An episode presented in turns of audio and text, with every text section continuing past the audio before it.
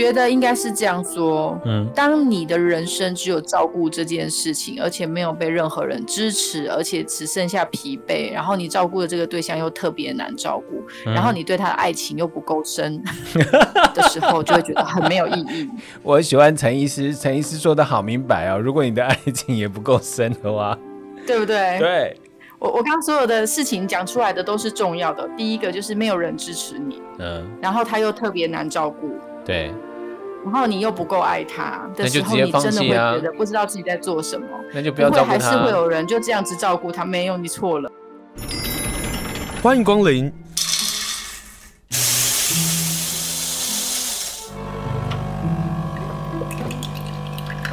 今天的盛情款待，请享用。欢迎光临盛情款待，我是林清盛。不知道大家是什么样的方式找到盛情款待？因为自己在花莲主持广播节目，每个礼拜谈一本书，我们就会把谈书的内容给放在 Podcast，让更多人可以听到许多的分享。刚刚在连线之前呢，今天的书的作者陈乃金医师他说啊，我们都会老，对，就是因为我们都会老，所以我们要来好好介绍这本书。也许你现在没有碰到，但我们终将会碰到。也许你的朋友有碰到，不妨把这本书也推荐给他。这本书的书名就叫做《这样安排是为你好》，照顾父母的二十五个盲点。连线访问的是高雄长庚神经内科主治医师陈乃金医师，医师好。嘿，主持人好，各位听众大家好。医师，什么样的原因让你想要出这个书？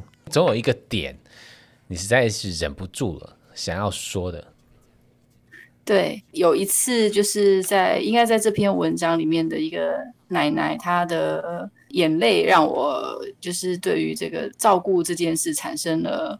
就是替长辈说话这件事情，让我觉得我很想做。那他其实是一个住在安养中心的奶奶，嗯，然后我我其实是路人呢，我去去那边是因为我朋友就是不知道为什么就接到那间机构，然后他就说陈乃菁，你来跟我们看一下，我们机构有几个不洗澡的啦，然后这坏脾气的啊，看看我们有没有什么方法可以解决这样子。嗯，所以那时候我其实是一个以路人的身份哦，就去到了那个机构去随便看看这样子，嗯，就。才走进去的时候，就一个奶奶看着，就是看着我，就走过来就说：“这位小姐，你有空吗？”我就说：“怎么啦？”她就说：“我想跟你说话。”嗯，然后她就跟我说：“她说。”小姐，你看我，你觉得我看起来像是要住在那个被照顾的这个单位的人吗？我就说，嗯，奶奶，你好手好脚，看起来挺好的呢。她说，可是你知道吗？我被判断是不能够自我。他们，你知道机构它分成是养护跟安养，就是安养你就可以生活自理，可以拥有自己的房间，可以调配自己的时间，然后你可以自己去洗澡。可是你进到呃被安养的时候，你连洗澡的时间都要像坐牢一样固定嘛？嗯嗯嗯。然后那个他就开始安排时间的问题啊，嗯、对对，因为你就必须要被被人服务，可是你被人服务这件事，你的你的生生活就是被别人控制，所以他就跟我说，他他就说他觉得他在这边很痛苦，可是别人都自动判定他不行，可是你看我走路也很好，他也没有什么问题，他就说，但是我不过就是很倒霉，有一次跌倒，跌倒一次，嗯、从此以后我就变成了一个无能的老人，他就是他就一直哭。后来，而且我重点是我发现，就是长辈其实他们那个世代的长辈不善于沟通，嗯，嗯，他们真的很不会说，他们也很不会去跟别人说，你冷静，你听我说，先听我说我的想法，我的想法是什么什么什么，所以我想要什么什么什么，嗯，你们可以听我说一下吗？没有哎，他们不说的哎，他们就是要不然就是我我就算了，我成全我算了，我当做我成全你们，我就听你们，我就当做一个等死的老人，我放弃我的生命，我我常常自己。我不知道哎、欸，我自己在看诊的时候，我我我会自己会有这种感觉啦，所以我有时候问长辈，尤尤其是男性的、女性的长辈，其实如果他六十五岁以后，他还有自己的朋友、自己的生活，倒也还好。嗯，可是我发现男性的长辈愿意去去从事一些活动、健身、交朋友，或者是比较嗯外向的，其实是很少。所以我很喜欢问他们一个问题，我说啊。爷爷，你现在的未来的期待是什么呢？然后他就会跟我说：“等死。”哦，真的啊，很多长辈是这样跟我说，所以我才发现，哦，原来他对于他的的老化的过程中，他是一直在等死。嗯，我就说：“那如果如果我给你什么，你要吗？”他说：“我不要做。”嗯，去运动你会变得很强壮哦，我不要。嗯，做认知复健复健啊，这样你就会很聪明，你就可以呃滔滔不绝讲话，不会得失智症啊。他说我也不要，嗯，因为反正我会讲话跟不会讲话也没人要听我讲话。嗯，对，所以我就会发现，哎，他们他们有太多的心情都是藏在心里面，对，然后甚至于他也不习惯说，然后不习惯说久了就不会说了，对，然后就变成一群很沉默的老人。嗯。其实我们跟父母之间应该很少用像朋友的方式在对话吧？很难，非常难。对，对。然后后来我也发现一件事，就是也许在青青少年的时候啊，嗯、我们跟他之间的那个冲突产生之后，我们就不论我们到几岁，我们之间的情感跟冲突就一直停留在某个某个人生的阶段，我们没有去思考说我也大了，他也老了，然后我们可以变更一下我们之间的互动模式。其实我觉得很少哎、欸。嗯嗯嗯，可是就从我自己的身份来看啊，我我自己是男性，然后我照顾我的老父亲，真的要对话太难了。我我就像陈医师刚刚说的，就是我们的对话或是我们的相处，好像就停留在某个年纪的时候，就是我还愿意跟他说话的那个年纪，之后我们就不再说话了，一直到他必须要被人照顾的时候，我们才开始试着沟通。可是长时间下来没有。对话没有互相关心的情况下，那一旦沟通啊，就是吵架，就是吵架。对对对对，因为长时间没有沟通，到你必须跟他沟通的时候，就是就是他有需要被管理的时候，嗯嗯、或有需要被建议的时候，可是他那个父亲的尊严其实他是在的。对对，然后彼此之间的这种。呃，互相信赖的感受跟情感的存款是没有存起来的。嗯，因为以前他是父亲嘛，所以他就是管教跟给予的那一个那一方。对。然后这中间的过程中，这种属于朋友之间的情谊就就是没有持续，就算一个月一次也好的建的一种建立一个一个属于之间的彼此之间的一个模式，其实没有。然后等到他变弱的时候，其实他心里面那个我是爸爸的尊严在。但他偏偏他的身体又跟不上他的尊严。可是当他一旦拿出他的尊严的时候，我们做小孩子真的就很难去跟他沟通了耶。对，但是我自己后来觉得啊，这样说就是像追女朋友嘛，一开始你要追一个美丽的女生，你总是要。呃，试图接近她跟讨好她，但我没有要追我们的老爸老妈。但是 你要把他当成是你正在追求她，然后要建立建立某种情感，然后他也信任你，他也觉得你是为了他好。你不能够一去就说，来，现在我们家我接管了，你听我的，嗯、那一定会有冲突。所以你就是要是用缓慢的方式接近他，对，然后一段时间让他卸下他的心防之后，然后他开始会觉得说。哎，我这儿子是真的回来照顾我，而且是为了我好，嗯，然后他才会渐渐的才会愿意听你的。我觉得这是需要花时间去去，就是彼此之间再重新呃找到双方可以平，不要说恋爱了哈，双方可以接受对方的一个模式，嗯，而且那个信任感，就算是儿子，我觉得信任感还是要重新建立耶，因为他会觉得你到底是懂还是不懂，嗯。嗯，对，他其实有一个点，就是就像我其中有一个不会骑脚踏车的人，很爱下指导棋，教别人怎么骑脚踏车。对他来说，你就是你又没老过啊。第一你不老，第二你不是我，但是你现在却在对我下指导棋。其实我觉得这是父亲，就是很像那个小时候的小孩被妈妈教他教理化，然后妈妈又没学过理化，然后妈妈就一直碎念的时候，那种心情呢，我觉得只是角色有点颠倒了。哦医师，谢谢你用这个 我们以前做功课的那个愤怒 做一个解释，去理解现在父母亲。我们换个角色去看到父母亲的这个现状，也就是我们小时候的现状。然后你在序里头就说，那个尊重跟包容是要我们做小孩的要特别提醒的，然后要小孩特别注意到，他们其实有能力或者是有一个选择，是要让他们自己选择他们晚年的生活。对。今天跟大家介绍呢，就是由宝瓶出版社所出版的书，这本书叫《这样安排是为你好》。请问这本书的书名到底是爸爸妈妈说的话，还是我们孩子说的话？医师？呃，是孩子说的话，但是 是但是以前小时候是爸爸妈妈说的话，然后现在换孩子这样说，所以我很常听到小孩跟他说：“我就是跟你说，你就是要运动，少吃糖啊！你看你糖尿病都控制不好了，你怎么都不听我的？我就觉得哇，这不是小时候爸妈也是常说，我就叫你是要读书啊，你要早点睡觉啊，不要嫁给这个人啊，不要跟这个人结婚，这样子是不适合的。你的意思说，我们我我们现在就是做小孩的是现世报，对不对？小时候如何就是很像，对不对？超像的啊！光是你的盲点第一啊，你就说老爷爷包了尿布，却再也走不出家门，这是所有的照顾年长者一定会碰到的问题。就是我们都会碰到这个问题，就是他会有尿失禁，或是他来不及去尿尿，然后就尿了一裤子，或者是他会一直不断的滴尿的这个问题，导致于他的身上都会有尿骚味。那不管是在照顾，或者是整个环境，或者他的个人清洁上，我们做孩子的呢，都会很感到困扰。我说的这么明白的原因，是因为我正在照顾像这样的一个父亲。那同样的，就是我们说、啊，那你就包尿布啊，包尿布就包上去啊。我老爸在初期是不愿意的，我那时候就觉得包尿布有什么难，后来才知道包尿布对他们来讲，光是我们刚刚说那个尊重啊，或是尊严啊，特别是这两个字尊严，嗯、他们一开始是没办法沟通的耶。然后你就写了盲点一，我说哦对，就是 光是这个盲点，我们就要突破了。对，对我我觉得我觉得包尿布这件事应该是。呃，当你的自尊心还在的时候，你就会很介意的事情。嗯。可是如果你已经卧床了，那就算卧床，那个头脑清楚的，我之前忘记是跟谁聊天，他跟我说，就算我妈妈她卧床，她真的需要包尿布的时候，你知道吗？我哥哥是不能靠近我妈妈的，我大嫂也不可以，我妈妈只让我们姐妹换尿布。哦，这让我想到，因为他觉得嗯很丢脸。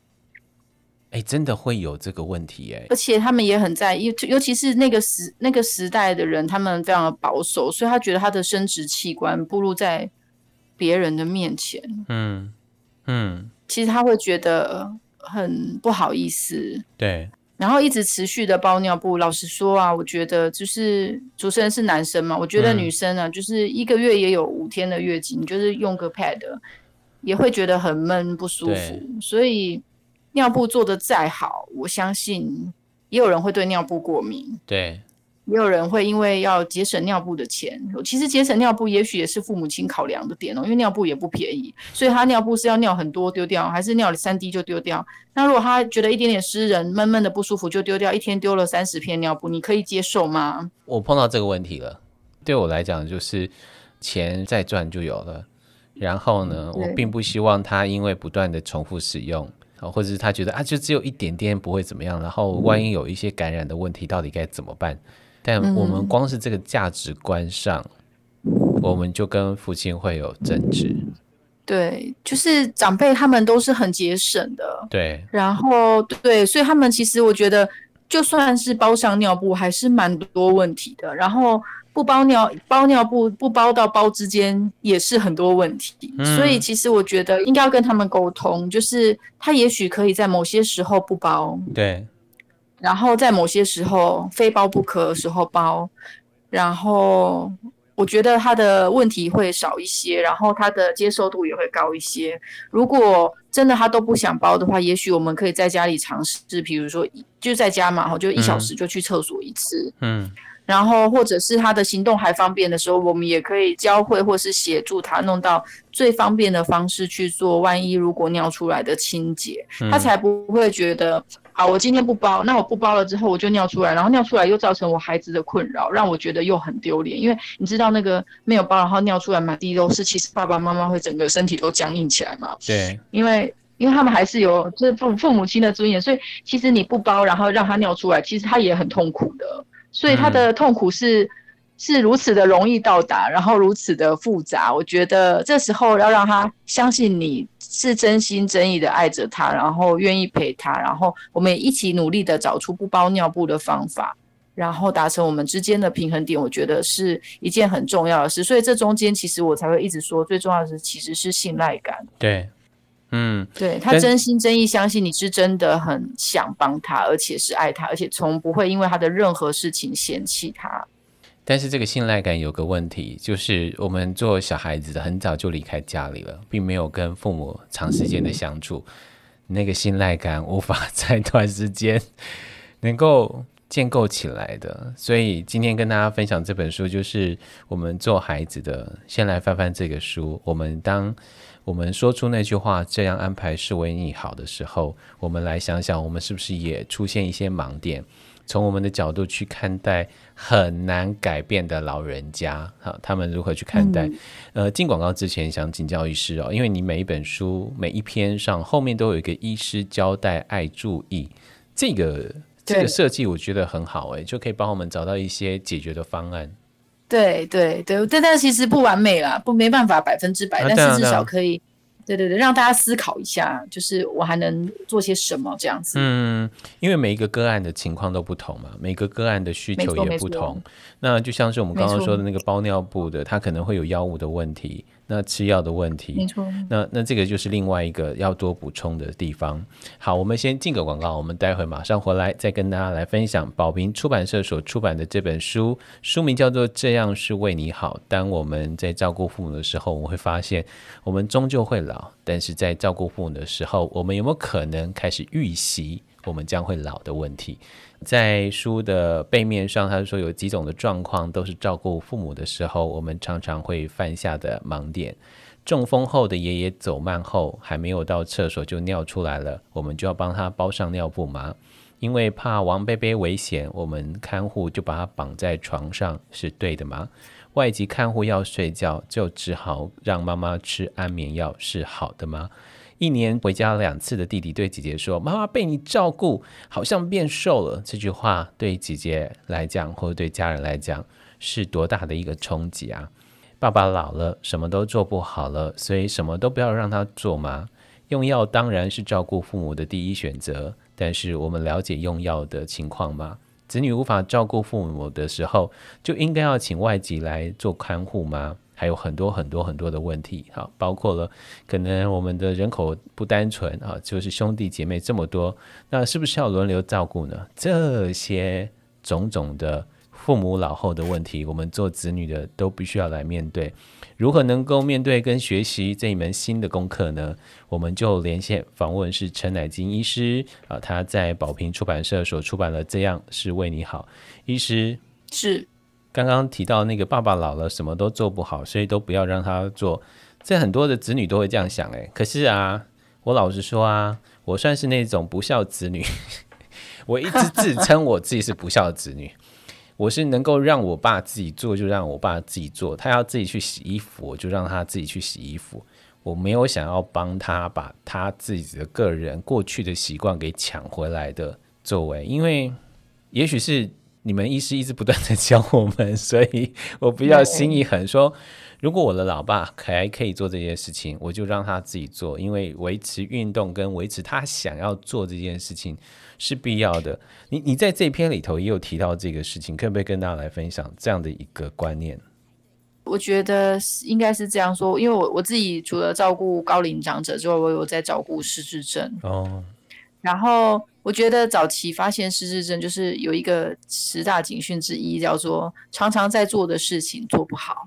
嗯，那如果你的爸爸妈妈他，或者是也许是呃阿公好了，然后妈妈照顾他的方式就是他只要起床，然后就有饭吃，吃完就看电视，然后他也不用扫地，不用煮饭，不用洗衣服，不用做家事，然后呃只要像一个太上皇一样休息的话，那主持人你想他什么时候失智会被发现啊？不会耶。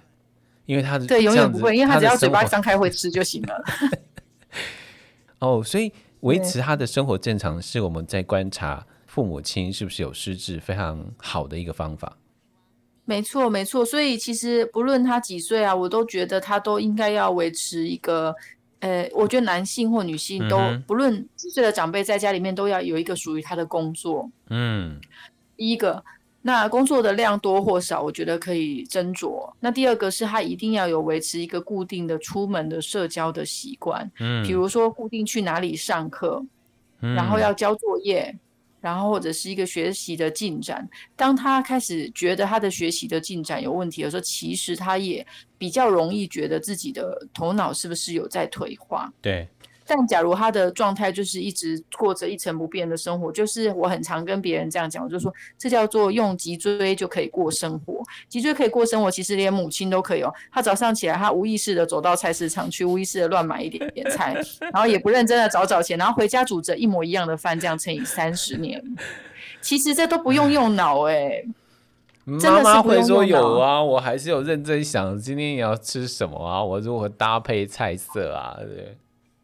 对对对对对，但是因为其实我我自己啊，因为我自己也在做居家医疗的方式，嗯，嗯，然后我就发现很多的长辈真的每天都吃一样，然后就是炒高丽菜，然后烫个肉，然后就或者是卤个肉，然后白饭，他就这样乘以三十年呢。真的，我真的要说真的，真的，因为我回来照顾父亲的时候，才发现他每天其实就吃的那一两样菜，就一两样哦，就真的是这样，他就如常的这样吃哦。我们以为我们的父母亲自己在家里自我管理的很好，我们以为我们的父母亲他可以自己去吃好料的，可是当我们贴身照顾的时候，就开始心酸说，说妈呀，我们真的不孝，就是从来以前都觉得好好的，当父母亲变老的时候，他们的生活就会如常的简单到我们无法想象的地步。真的，我还有遇过那一锅粥煮一、嗯、吃一个礼拜的，然后就那锅冷了热，热了冷，冷了热，热了冷。我看了那个锅子都烧黑了。嗯，的阿妈，对，所以我觉得，就长辈的生活不是我们没有靠近过他们，我们没有进到他的家里面，其实我们是无法想象的，因为我们其实我们会去 Seven Eleven 啊，嗯，我们会去全家啊，我们会去旁边的夜市啊，然后或者是那个。路边的商店随便买一点，或者是也许自己煮，啊、都都有各种。我们的多样性很大，对。可是长辈没有诶、欸，他们很神奇。他们那个世代的长辈，尤其是住在乡下的，嗯，他们非常的一成不变。我们照顾父母亲总有一些的问题，比如说到底要不要请看护？我觉得陈医师提到了一个重点，就是我们不是要跟父母亲讨论要不要请看护，是我们如何让父母亲开始习惯有不同的人固定的照顾他。他开始习惯这种，并不是只有我们做儿女的照顾。应该是这样说，因为其实我觉得，你只要跟爸妈说要请看护，嗯、其实第一个他们就会觉得这是一个花钱的事。哎、欸，医师，你真的懂大人，你真的懂老人家哎、欸，只要一提到花钱，他们就脸就一皱。没错，第一件事会让他排斥的不是谁来，第一件事叫做花钱，而且钱还不少。呃、对，第二件事是家里有一个外人走来走去，他很不适应。嗯，然后他会觉得东西会被偷走。我们家真的发生过这个事哎，然后我都在想说，我到底要相信我的老爸呢，还是相信看护？对，但是如果你相信看护的话，爸爸就受伤了。对，所以我就选择相信父亲。然后我就觉得他一定有一个东西是让他不舒服的，以至于他要找这个理由去面对这个问题。对的，然后就换，嗯、也许就换人，或者是不想要再用看护。对，嗯，如果要让他适应有一个外人在家的话，我倒觉得是可以先用长照一九六六的照顾服务员。嗯嗯哼，然后他可以每天来一小时。对。然后先陪爸爸，让爸爸习惯。也许这个人是因为照顾服务员可以整理爸爸的房间，嗯，可以煮饭给他吃，嗯，可以陪他去散步，然后或者是跟他一起上个什么课一小时。对，也许照顾服务员的时数开始可以变多，也许是上午一小时，下午一小时。哦，然后慢慢他就觉得说，哎，有一个人他就是定期会来看我，这就是所谓的照顾。嗯，然后是。每一个人在这个台湾的每个老人都跟我面临一样的状况，我不是独一无二的老人，因为照顾服务员他服务很多长辈啊，所以他会跟你讲说啊，那个我照顾的谁谁谁怎么样，谁谁谁怎么样，哎，下等一下我要再去谁谁谁的家，而且谁来谁去都是附近的老人，您您了解吗？对不对？我了解。所以也许他服务的老人刚好其中有一个还是他的旧认识的人或他知道的人，对。对，所以他就真的不会觉得自己是那个特别糟糕的老人，他不是那独一无二的不好的老人，是我们大家都一样。我觉得那个盲点二十三一定要抓出来谈，嗯、就是会让我们的人生觉得毫无意义。这还不单单只是我们呃中年的或者是年轻的照顾我们的父母亲或者是爷爷奶奶，可是如果是年长者照顾年长者，或者是母亲照顾父亲，就是夫妻互相照顾这个问题。这个问题是存在的耶，医师怎么办？我觉得应该是这样说，嗯，当你的人生只有照顾这件事情，而且没有被任何人支持，而且只剩下疲惫，然后你照顾的这个对象又特别难照顾，嗯、然后你对他的爱情又不够深 的时候，就会觉得很没有意义。我喜欢陈医师，陈医师说的好明白哦，如果你的爱情也不够深的话，对不对？对，我我刚刚所有的事情讲出来的都是重要的。第一个就是没有人支持你，嗯，然后他又特别难照顾。对，然后你又不够爱他的时候，你真的会觉得不知道自己在做什么。那就不要照顾他。还是会有人就这样子照顾他？没有，你错了。就算是很恨他的，我我有遇过那他爸爸以前年轻的时候家暴他跟他妈妈，嗯，他好恨他，他每次来都要跟我疯狂骂他爸爸，可是他还是不辞辛劳的照顾他，而且别人都可以拿三个月的连出，这个特恨他爸爸的人，他一定会每个月带着他爸爸回来看诊哎。然后他就一边看一边疯狂的念，然后抱怨，但是他已经抱怨到我其实都可以背了他的家里发生的事情了。嗯、可是他就是觉得他怎么这么倒霉，一定要这样照顾这个爸爸，他又不爱他们，小时候没事就会揍他跟他妈妈。倒霉这两个字真的是一语道破啊！对，他就真的觉得他怎么这么倒霉，可是问题是他又把他爸爸顾得特别好。他真的会为了他爸爸每一个小小的问题看五个医生哦，然后看到最后，他才下出一个他个人觉得对他爸爸照顾最好的结论。嗯，但我后来觉得这位男性，他之所以可以这样照顾他的，等一下，等一下，等一下，他是男性哦，男性。好，我不能有男性跟女性的这样的性别的认知上的差异，但男性照顾一个会家暴的父亲，还可以照顾到这么好。真的很难。我觉得他最大的重点是因为他妈妈会陪着他，还有他的妹妹会陪着他一起照顾。哦，所以他虽然怨恨，可是问题是有时候他忙的时候，我会看到妈妈跟他一起带爸爸来，有时候是他的妹妹，所以我会觉得这个家庭因为这个邪恶的父亲，所以他们三个人的感情特别好，很紧密。哎，这倒是另外一个未曾想过的这个事情哎。就是他反而聚集了其他的温暖的情感，让他继续做下去。对对，所以我觉得这个爸爸是赚到的。然后你在这篇里头啊，就谈到是说，呃，我们必须要很坦然的在这个照顾的过程中找到自己，依然保有生命的价值。这个话其实说的简单，做的很难，医师。对。我我自己是这样觉得，我我我我其实有几个病人，他是真的是在无聊的照顾之中寻找到自己的价值。嗯、一个就是应该是在书里面有写到的一个奶奶，嗯、她其实原本生活是一个有点有点随性的人，嗯、然后她自从照顾了她先生之后，她也她也信主了，然后她也受洗了，嗯、然后也找到了上帝的朋友们一起来陪她。照顾他先生，然后他的生活变得很规律，但他还是怀疑啊，他，他还是怀疑这个信仰或者这群人到底知不知道他的辛苦或者他的痛苦。但是其实他在某个程度上，他还是呃，有时候我觉得人是这样子的，主持人你可以了解吗？人是矛盾的，就是有时候会充满感谢，可是有时候又充满怨恨。他不会三百六十五天、二十四小时都怨恨，他突然间会转念，就突然变得很感谢。可是他突然有点累，情绪有点崩溃的时候，他又充满怨恨。不要说照顾年长者，我们平常过日子不是也是这个样子吗？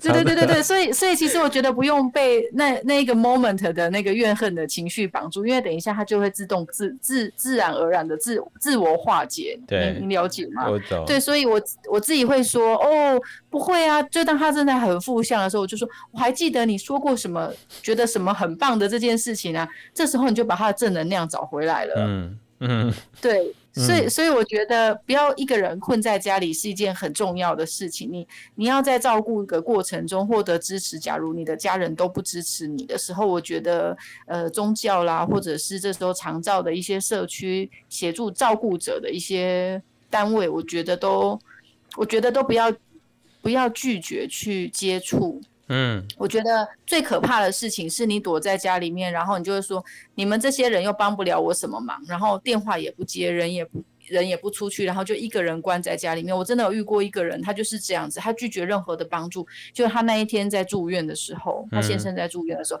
他拿起了枕头，然后要把他闷死，然后就被我们阻止，然后这位太太就被我们抓去精神科住院了。啊，对，因为他就是承受那个莫大的压力，然后他觉得我也不需要任何人的帮助，然后我也不想踏出去，因为你们根本就不可能替我照顾他，我不想跟你们废话。对，在社会新闻时有碰到这个问题，就是他真的盯不住的时候，就会变成社会新闻了。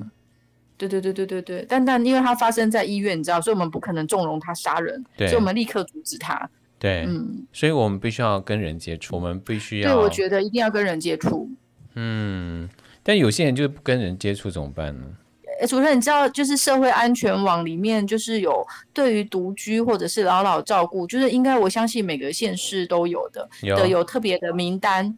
所以其实这个名单，其实社工他会不定期的打电话或者是去关心。嗯、所以我觉得，如果我们自己应该这样说，听众朋友们一定是比较愿意听广播的人嘛，然后也比较愿意思考的人。嗯、那但是我们周围可能会有不听广播而且需要被帮助的人的时候，我们应该说，我们注意到的时候，我们可以跟我们不要自己跳进去的话，我们可以跟里长说，让里长让社会安全网去协助这一个家庭呢，比较不会有悲剧发生。对。好，讲到悲剧啊，最后一个问题要请教的是，也许啊，黑发人照顾白发人，但是有时候会是黑发人比白发人还要早走，可能因为黑发人自己也生病了，那这个黑发人的照顾呃都会出问题，常常会是有一些黑发人是不会跟被照顾者说他的病情，以至于常常会是很突然的离开。